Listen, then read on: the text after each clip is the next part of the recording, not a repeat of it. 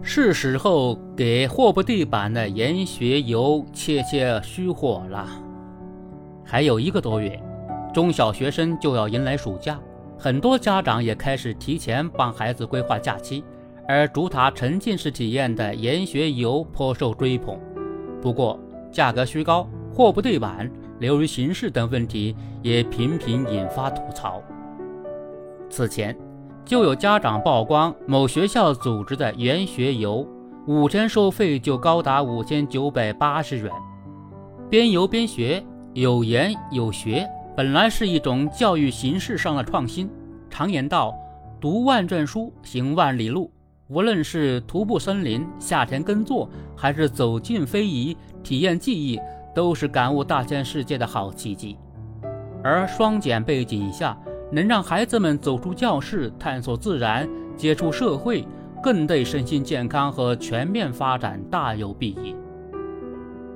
然而，随着市场越来越大，研学游产品质量良莠不齐的现象愈发凸显。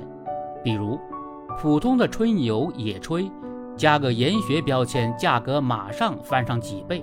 说好的去体验生活。结果，孩子们三五成群聚在一起玩手机、打游戏，还有某些培训机构打着研学名头偷偷搞竞赛考试。凡此种种，背离了教育初衷，也浪费了钱财精力。有名无实，背后是利益驱动。事实上，早在2016年，相关部门就发布了关于推进中小学生研学旅行的意见。要求各中小学要把研学旅行纳入教育教学计划与综合实践活动课程统筹考虑。但随着需求与日俱增，除学校外，更多市场机构开始涉足，整个行业呈现出非标准化趋势。如此虽拓展了选择空间，却也滋生了钻营空子，特别是不少旅行社等本身与教育不沾边。更别提能做到寓教于乐、寓学于趣，结果往往都是规划时随心所欲，毫无章法；营销广告倒是吹得天花乱坠。推动研学游健康有序发展，还是得为行业细化规矩切切虚火。目前多地制定了相关服务规范，对研学产品的遴选与监督给出标准。